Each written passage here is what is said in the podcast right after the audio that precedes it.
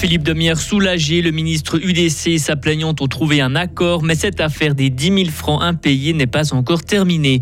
Le vote électronique futur terreau fertile pour les théoriciens du complot. Fribourg n'en a cure et recevoir ces médicaments à la pièce. Dernière demande de la Confédération pour faire face à la pénurie. Et le temps va être en partie ensoleillé avec 18 degrés, météo pluvieuse demain.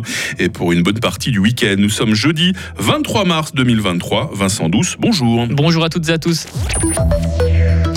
Le soulagement se lisait sur le visage de Philippe Demière. Le ministre fribourgeois a trouvé un accord avec une proche. Elle lui réclamait 10 000 francs de l'argent en lien avec sa campagne électorale de 2021.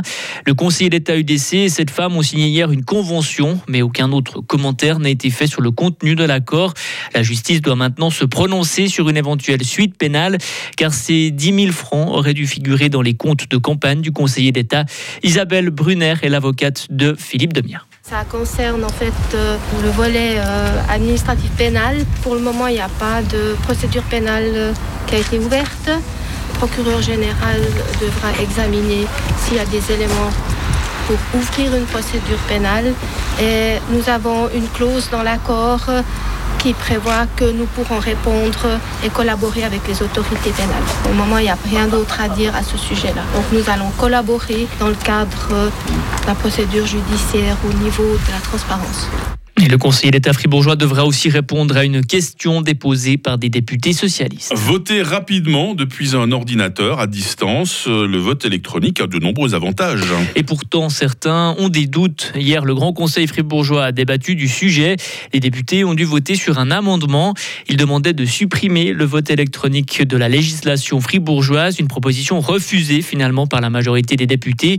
Le député Bruno Marmier est très méfiant. Pour l'écologiste, ce système du vote électronique n'a pas sa place dans notre société. On a vu quand même que les idées complotistes sont à la mode. Quand ce sera quelques experts euh, qui seront les seuls garants et les seuls à avoir accès à l'urne de vote, évidemment ces gens s'empresseront de dire que ces experts sont euh, liés au gouvernement, qu'ils sont liés aux puissants, qu'ils sont liés à Pfizer pour les vaccins, qu'ils sont liés à des consortiums d'armement si on doit voter sur un réarmement de notre pays. Je conçois évidemment que pour des votes sans euh, on se dit ah bah c'est pratique, mais là où le système démocratique doit être fort, doit être résilient, c'est dans les périodes troublées. Et le vote électronique n'est pas encore possible dans le canton de Fribourg. Des tests vont avoir lieu dans trois cantons en Suisse jusqu'en 2025.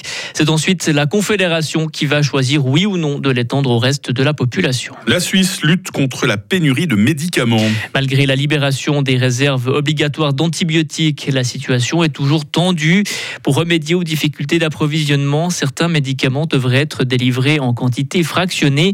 La Confédération, en tout cas, le demande, une recommandation qui s'appelle dès aujourd'hui, Delphine Buyard. Les médicaments touchés par une pénurie devraient être distribués à la pièce en quelque sorte et non plus par boîte, car parfois ce ne sont que les grands emballages qui sont disponibles et le patient ne va pas utiliser tous les cachets.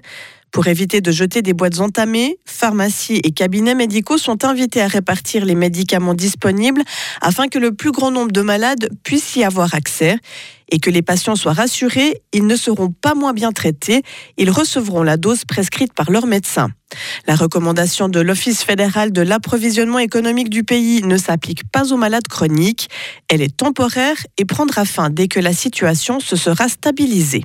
L'Office fédéral de la santé publique a par ailleurs annoncé différentes mesures pour lutter contre la pénurie, comme le remboursement de certains médicaments fabriqués par les pharmacies ou la hausse du prix d'antibiotiques.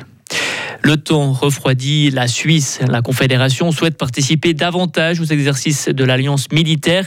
Mais hier, le secrétaire général de l'OTAN a parlé du sujet qui fâche, l'interdiction de la réexportation des armes suisses vers l'Ukraine. Plusieurs alliés ont des réserves parce que la Suisse ne leur a pas permis de transmettre des munitions à l'Ukraine. Voilà les mots du secrétaire général de l'OTAN. Jens Stoltenberg appelle donc Berne à autoriser la livraison d'armes suisses à l'Ukraine. Droit dans ses bottes sans regret. En France, Emmanuel Macron veut appliquer la très contestée réforme des retraites avant la fin de l'année. Il l'a dit hier à la télévision française, une intervention télévisée très attendue chez nos voisins. Et le président français a dit assumer son impopularité, parler d'une réforme nécessaire qu'il ne conduit pas par plaisir. Et enfin, aux États-Unis, deux prisonniers ont réussi à s'évader grâce à des brosses à dents. Ils ont pu faire un trou dans un mur, s'évader et marcher plusieurs kilomètres jusqu'à un restaurant de pancakes. Des clients du restaurant les ont ensuite dénoncés à la police. Ils se sont fait arrêter. Ouais, c'est ce que j'ai cru comprendre. Bon, déjà, euh, ils sont pas malins. Normalement, on se brosse les dents après les pancakes, pas avant. hein. Pas avant, c'est sûr. Ouais, hein. ça, c'est pas très logique dans cette histoire. Après, si on s'évade, on évite de se faire arrêter par la police. Aussi, sinon. aussi, hein, voilà. Ils seront plus malins peut-être après Merci euh, Vincent Douce, vous revenez à 7h30. Retrouvez toute l'info sur frappe et frappe.ch.